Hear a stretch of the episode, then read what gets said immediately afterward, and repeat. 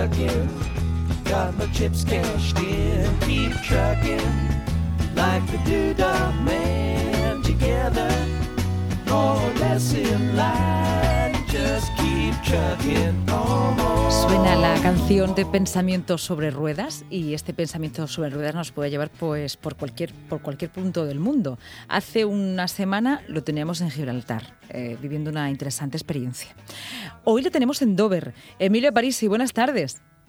Muy buenas tardes. Me gusta eso de, de, la, de la experiencia, eh, me gusta. ¿eh? Muy buenas tardes a todos. Porque viviste una, una importante experiencia, ¿no? Podría haber dicho una aventura, Sí, la- que es más o menos lo mismo. Sí, fue, una- fue, o sea, fue un momento que uno no. a- a- que es raro que, que suceda con el camión, porque no en todos sitios puedes parar y puedes disfrutar del país, o sea, de, de lo que de, lo que te ofrece la parada, pero sí que es cierto que pasa una experiencia Ujú. diferente a otro, a otro viaje. Yo creo que a los lugares que vas, yo creo que ya eh, hay gente que te conoce, saben que, saben que vas a llegar y están esperando su- Bueno, su, saco de arroz. Ya sabes tú que las ondas de la radio llegan a todos sitios. Es alargada la sombra de la radio también, Las, ¿no? las ondas Hoy que, como- hoy que hemos hablado de García Lorca, de Delibes, bueno, Sí, mi debilidad que vamos a hacer. Sí. Muy interesante, esto de Lorca es muy interesante. Sí, sí, sí, sí. Bueno, estás en Dover.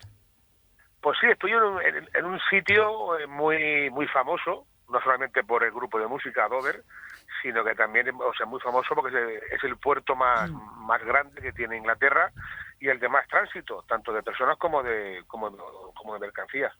Y también pues un municipio que ofrece una diversidad cultural, eh, en fin, turística muy muy importante. Tenemos el castillo de Dover, es lo más alto de, de- de la colina, tenemos el museo de Dover, que yo he estado en el museo de Dover, por cierto, hace hacía un tiempo, ahora cosa de tres años, estuve aquí en el Museo de Dover y bueno, también ofrece una serie de, de espectáculos.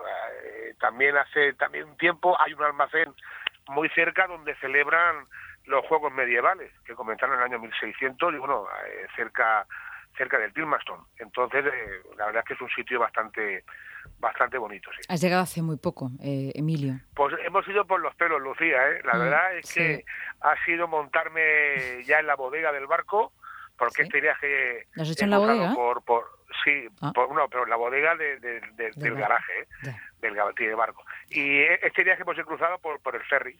Es casi siempre cruzamos por el tren, pero como va el viaje bastante holgado, pues hemos cruzado por el ferry porque, claro, vale menos el trayecto y también hay que mirar el- el- los costes. Y, y nada, ha ido por los pelos, ha sido salir del barco y hay un aparcamiento y aquí estoy parado en, el puerto de Dover. Claro, te he preguntado si hacía mucho que habías llegado, sé que hacía poco, porque nos interesa mucho también, bueno, pues siempre te lo pregunto, ¿no? ¿Cómo es la actualidad del lugar donde te encuentras, ¿no? Por si has visto algún periódico, la televisión, eh, de- sobre todo de la evolución de la pandemia en este lugar.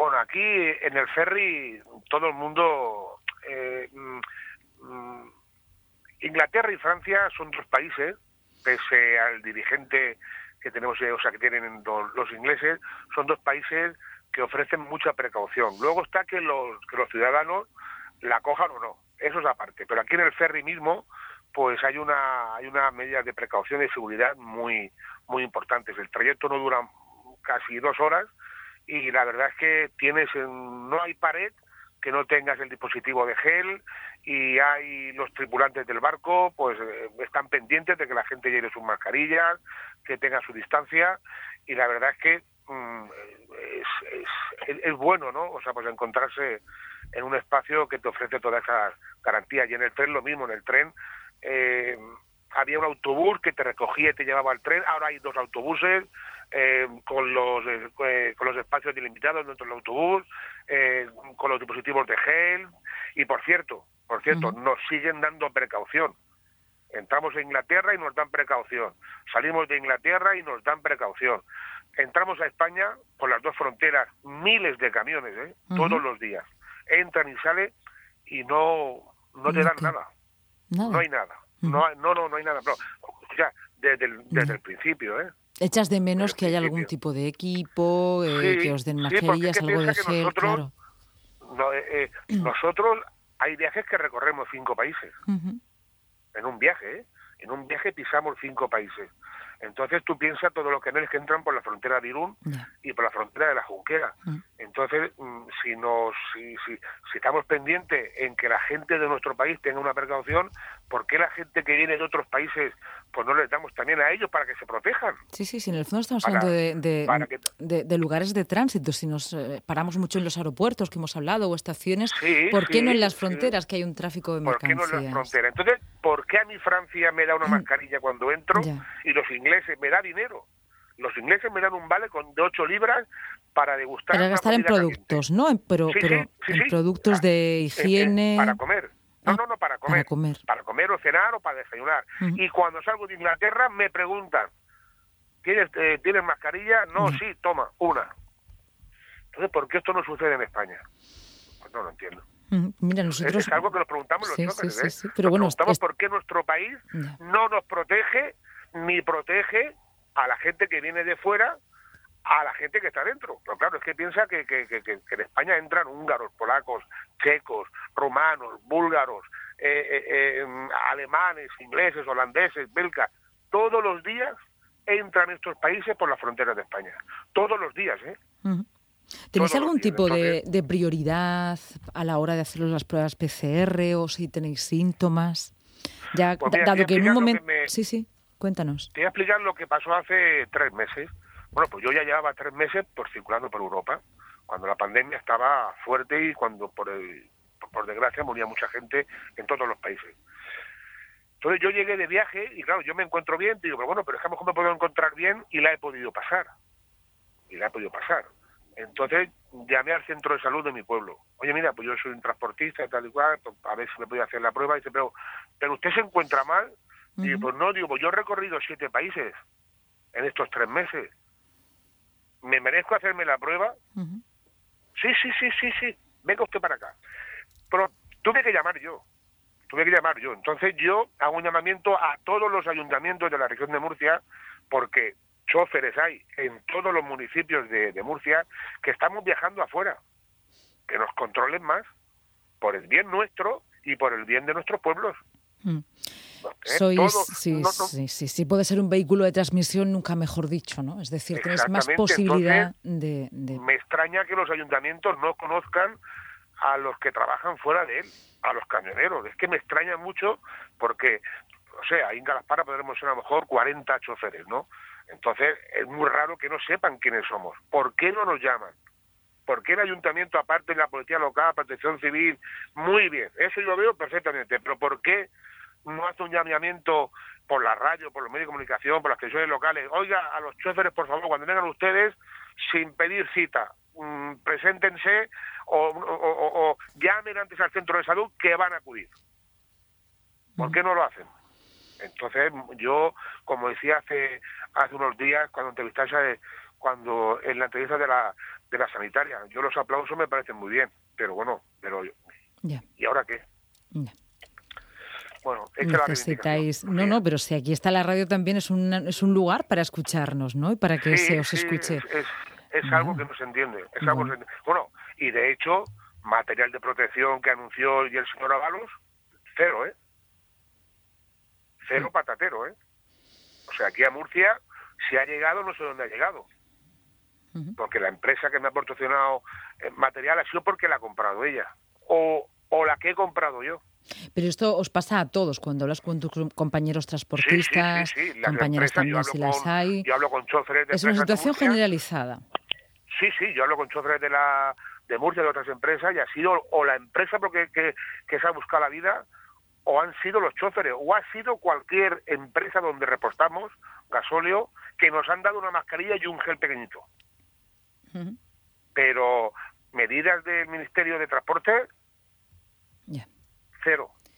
Ninguna. Pues espero que esa reivindicación también eh, tenga sus efectos. ¿Te acuerdas que, hace muchísimos meses, cuando empezó todo, todo el estado de alarma, decías que no tenías ni dónde parar, ¿no? A, un café. Sí, sí, eh, y, luego, bueno, pues lo contabais, lo contasteis en los medios, eh, lo, lo, reivindicaste y finalmente hubo una, lugares de habituallamiento. Pues quizá haya que... Y con Jacinto también hablé del tema de las cargas y descargas y a los pocos días salió el presidente de la FROE hablando del tema. Es que es que estamos ocupando puestos de trabajo por toda España que no son los nuestros, ¿no? Entonces, yo es que hay hay tantas cosas que no entiendo y, tan sencillas que no entiendo cómo no se solucionan. Bueno, pero contarlas es darle visibilidad.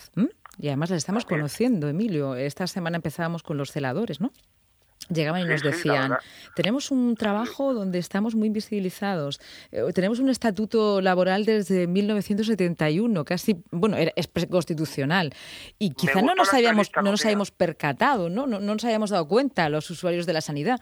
Vemos un celador ahí y nos vamos, ¿no? Pero a veces quizá es el momento también de visibilizar situaciones. Me gustó la entrevista porque hay un familiar de cercano que es celadora, es celadora, y bueno, y se puso firme en el hospital X, que si no le daban protección, no trabajaba, no se jugaba la vida. Que se la han jugado, ¿eh? Todos, pero es que sin protección, ya que te la juegas seguro. En, los inicios, ¿eh? Y, es cierto, ¿eh? Lo que cuentan todas estas personas, doy fe de ello porque esta, esta, esta chica por, por, lo, por denunciaba por todas las redes sociales cómo se encontraban en ese hospital, que mm. ellos decían que como no eran médicos, pues no tenían que darle protección. Mm. Todos estos argumentos y estas reivindicaciones son sobre todo por el bien común, para prepararnos y protegernos, cuidarnos todos. Bueno, Emilio, se nos está agotando un poco el tiempo, mm, pero si quieres hacer algún apunte más. Hoy no, hoy vengo a, la aventura, ¿no? Como se dice, hoy no tengo Hoy vienes a pecho descubierto, así. Lo, lo iba a decir, ¿no? Lo, iba a pero tú imagínate que a mí yo me puede pasar, ¿no? Que me quede sin, sin ideas, ¿o no? No me puede pasar. iba a decirlo pecho descubierto, digo, pero igual suena, suena un poco... Suena un poco mal. bueno, dar confianza a la gente. Que, como, como dije hace muchos meses, que no hemos nacido para resistir. Hemos nacido para ganar. Y que, y que estar cabreados las 24 horas no nos lleva a ningún sitio. Podemos estar enfadados, por supuesto, hay cosas que nos pueden gustar más o menos, pero estar todas las 24 horas cabreados, esto no nos lleva a ningún sitio. Lo que tenemos que hacer es, eh, eh, eh, como, como entrevistaste también hace unos días a este profesor, ahora no recuerdo el nombre, que hay que, mm, que, hay que trabajar con el sentido común. Hay que pararse, hay que reflexionar cuál es la mejor solución que uno puede tomar y utilizar el sentido común ante las circunstancias y ante las adversidades. Sin sentido común no vamos a ningún sitio y con el cabreo mucho menos todavía. Entonces, Fueron palabras de, de, Arturo Andreu, eh, decano del Colegio de Periodistas, que, con su sensatez que le caracteriza. Pues Emilio, ¿eh? bueno, pues que muy bien, nosotros también te seguimos virtualmente. Tenemos aquí una aplicación dedicada solamente para ti que nos va indicando una bolita por dónde vas por el mundo. Es una, no lo sabías que existía. Se llama ¿Dónde está Parisi? Sí, sí. Y, ah, ¿Dónde está? Mira, oye, ¿Dónde está Parisi? Solo vale para ti. tenemos que hacer la patente, ¿eh? hay, que hacer patente, no, no para mí, ¿no? sino también para otras personas. Emilio, cuida, cuídate muchísimo, de verdad, y esto lo digo en el sentido estricto. La semana que viene volvemos a encontrarnos en la radio y vuelves a hacernos esa crónica eh, de pensamiento rodado en algún lugar del mundo que no sabremos dónde estarás. ¿Vale? Exactamente. Muy buenas tardes a todos. Venga, un beso. Adiós. Un abrazo, Lucía. Hasta luego.